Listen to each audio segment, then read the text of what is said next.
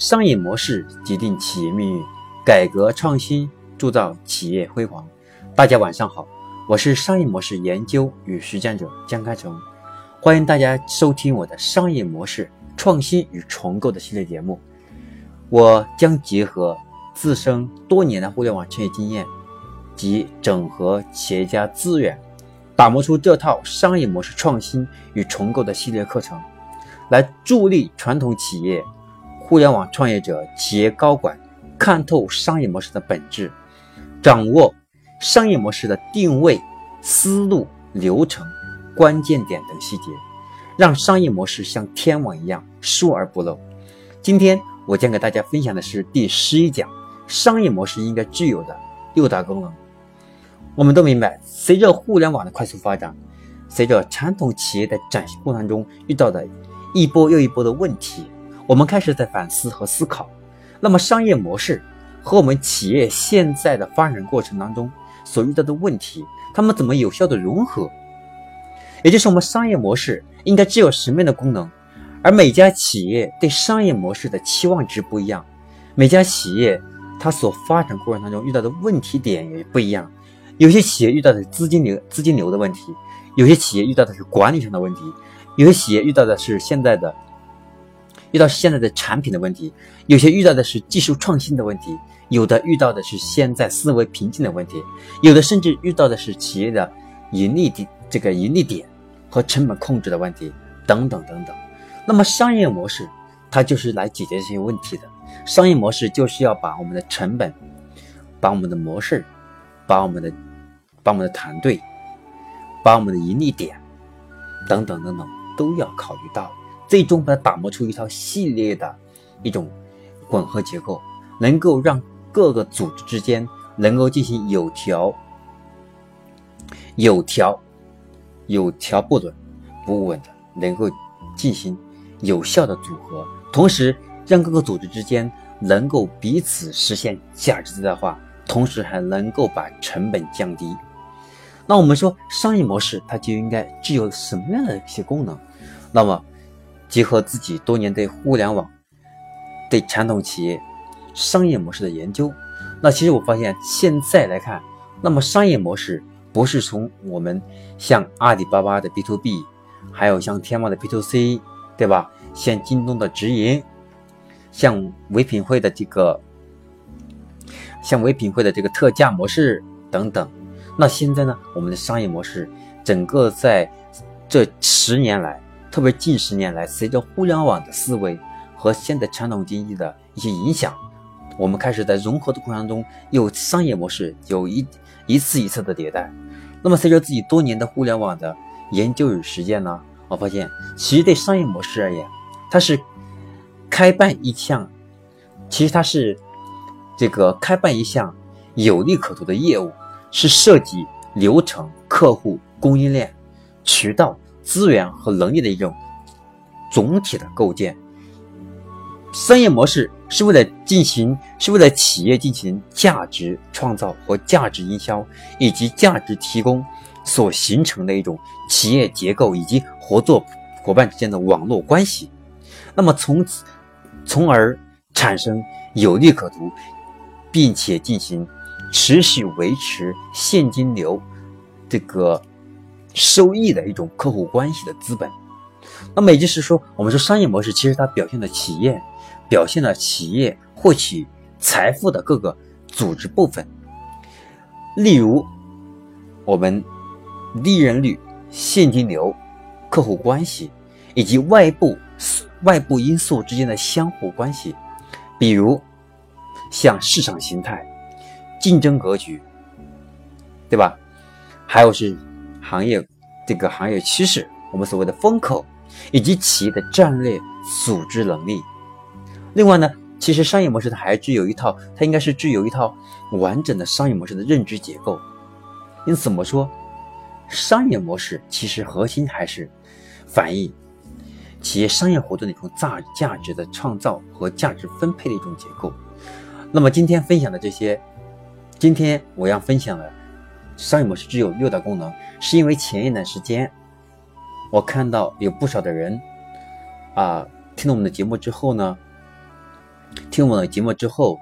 有些是留言，那么有些是通过，呃，有有些是通过这个加了我微信，啊进行咨询，说我对商业模式的理解还不够透。另外一个对商业模式，它在我们思考的过程当中应该具备什么样一些功能，应该怎么去分析。然后今天我就讲了，那么商业模式要做好，首先应该具有的六大功能。那么到底是哪六大功能呢？首先是第一点，我们要通过商业模式。向任何人能够在任何场景下、任何地点能够清晰的说明我们这个企业、我们这个价值主张，也就是说明基于技术的产品为用户创造的价值，这是第一点。比如说，我们说阿里巴巴，对吧？它是让天下没有难做的生意，那它怎么做到的？就通过搭建一个平台，让好的产品通过它的平台分享到全球、全世界。然后让全世界好的产品通过这个平台分享到中国，那么这就是一个价值主张。那么第二个是确定市场分割的关系。所谓的市场分割，也就是要确定确定技术针对的用户群体。譬如像共享单车，那么共享单车它的主流用户群体是二十岁到三十岁之间的年轻人为主。那么也也就是说，那么像共享单车它的造型。它的骑行的舒适度，以及视觉这个整个车的这个造型的一种视觉感、体验度，那都是要按照三二十到三十岁人之间为核心的这种年轻人他们的体验、他们的价值判断和他们的体验的内心的一种一种判断结构。那么这就是我们的产品要根据用户群体进行进行定位。那么我们要通过技术去实现它的用户群体一种精准定位的一种价值。那么第第三个功能呢，就是我们说的商业模式应该具有的六个功能的。第一个是要能够清晰说明价值主张，第二个是确定市场分割，那么第三个是要定义公司内部的价值链结构，来生产和经销产品。那比如说我们现在一个，我们现在比，比如说我们现在以共享单车为例。那么共享单车它的价值主张和市场分割已经定完了，我们开始要进行第三步、第三个部分，那就是内部组织结构。那么就是我们运营、我们的运营、我们的运营团队呀，我们的技术维护团队呀，安全呐，客服呀，对吧？那就是把生产和经销的产品让它组织结构要确定。那么，那么第六个应该具备的第四个功能呢，就是要。在一定的价值主张和价值链结构下，评估我们的产品成本结构和利润潜力。说白了，我们这个产品的，我卖一百块钱，我们的成本线是说说说是百分之二十、百分之三十，我们的利润率是是多少？我们的边界成本是是怎么样的？都要经过进行一个成本、利润率，还有利润的控制。这是。我们商业模式应该具备的第四个功能，就是在一定的价值主张和价值链下，去评估我们的生产产品的成本结构和利润潜力。那么，我们商业模式应该具备的第五个功能呢，那就是要描述价值链当中连接供应链和顾客的公司所处的位置，包括潜在进入者和竞争者。那比如说，我们现在是生产服装的，那么现在我们的设置商业模式当中，我们就要考虑的就这第五个功能呢，那就是要描述出我们那个服装，那么上游那就是原材料，就是我们的面料，那么下游就是我们的，对吧？我们的购买者 C 端，那我们公司在中间有有可以有三个位置，第一个位置是承担就是一个生产产品，第二个位置就是我们是体验的，我们可以去。把一个第三方的品牌，我们做代加工，那么这是一个位置。那最终我们要确定出，我们不管是我们作为一个生产厂商，还是贴牌厂商，还是我们作为一个经销商，我们所处我们现在所处的这个行业的一个上下游这个这个行业链当中，一个产产业生态里面，我们处在什么样的位置？我们的盈利点是在哪里？我们的成本线和未来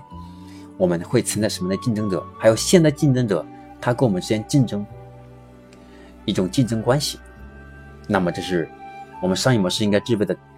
六个功能的第五点。第六点，第五点就是描述价值链中连接供应链和顾客的公司的位置，包括潜在进入者和竞争者。好，再看给大家来讲解我们商业模式应该具备的六大功能的最后一点，第六点，那就是通过我们商业的模式，确定竞争策略，创新我们公司。未来能获取核心竞争力的一种策略，还要保持竞争优势的一种方法。那么，这就是我们第六点。举例说明啊，比如说，我们今天我们以我们以这个卖书为例，比如说一个有一个年轻人，他开了一家公司，他在天猫上，他在天猫上。然后呢，开了一个天猫店来卖书，那么他而言，他就是一个经销商了，对吧？那么现在要确定他的竞争关系，首先第一个，他的产品的优势在哪里？那么它的性价比的服务在哪里？另外一个呢，就是现在这个行业里面，在电商上是经销书的这天猫店很多，那么除了价格最容易产生竞争力之外，那么除此之外，我的竞争优势是什么？我们竞争的壁垒在哪里？这都是我们要思考的问题。好，我们说提到这里，那么，那么商业模式里面有个很重要的一点啊，再补充一下，就是我们要从六个角度来去理解商业模式。那么第一个是 Who，我们也是简称为，我们简称为这个，第一个是 Who，第二个是 What，第三个 Where。第三个是问，第四个 where，第五个 why，那么等等等等，我们要从这几个层面来去理解我们的商业模式。那么所谓的 who 就是谁是商业模式的利益相关者，那么 what 是提供哪些产品和服务，那么问是这些产品和服务何时可以提供，第四个是 where 是在哪里提供产品，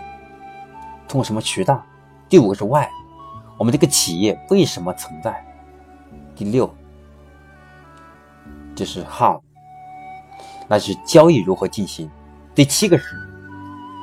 how much，是顾客支付多少钱等等。那我们的商业模式就是这样，通过这六大功能衍生出我们现在 who、what、when、where、why、how、how much 等几个方面来。去理解商业模式如何去落地和践行，这六个功能如何去实现。那么，我们再进一步来了解，那么商业模式其实从本质上来讲啊，我认为它还是一种生意的一种方式，是一个公司赖以生存的一种模式，是一种能够为企业带来收益的模式。那么，商业模式它是规定了公司在价值链中的一种位置，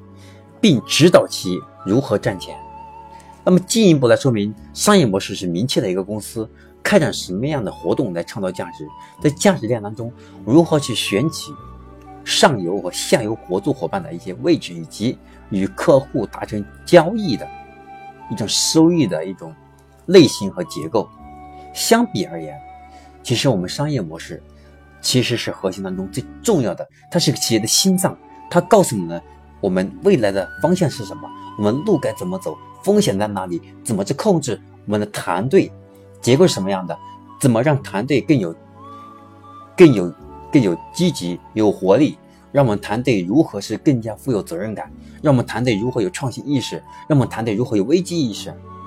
让我们的未来的竞争、未来的竞争壁垒越来越高？让我们未来的核心竞争力会越来越明显？让这个壁垒、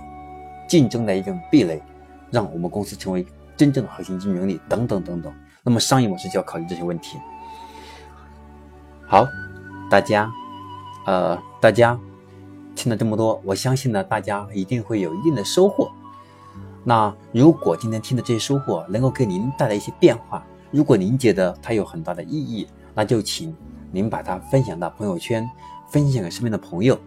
或者你有什么样的需求，你有什么样的想咨询的商业模式的相相关的问题。可以在我们的节目下面留言。那欢迎大家下一期继续收听我们的我们的商业模式创新成功的话题。那么我们我将在第十二讲和第三十三讲分别从我们商业模式设计的流程，还有我们商业如何去设计一个如何设计一个让投资商眼前一亮的商业计划书。这是我们第十二期。那么第十三期呢，我将和大家分享关于我们企业如何去进行融资，如何快速去获取。投资人对我们的认可，如何快速去获得我们的这个天使基金、天使轮、A 轮和 B 轮等等？那么，希望大家持续收听我们商业模式创新重构的节目，希望它能够持续帮助大家更好的创新商业模式，让我们的企业越来越强、越来越大，我们未来发展越来越好。我是江克山老师，今天。就和大家分享到这里，我们下期节目不见不散。另外，我们商业模式创新与重构的课程共计，我把原来原计划是三百六十七啊，我想如果讲的太细，那么这个实际上会消化起来有点难，所以呢，我把它压缩为精华部分，就是我们把商业模式创新与重构总共设计为预计是一百八十讲。那么每周一和周三的晚上八点到十点之间更新两期，那么每周更新两期，希望我把我多年的互联网创业经验，还有这个对商业模式的研究与实战，以及整合企业家资源，打磨的这套商业模式创新与重构的系列课程，能够给大家带来帮助。我们下期节目再见。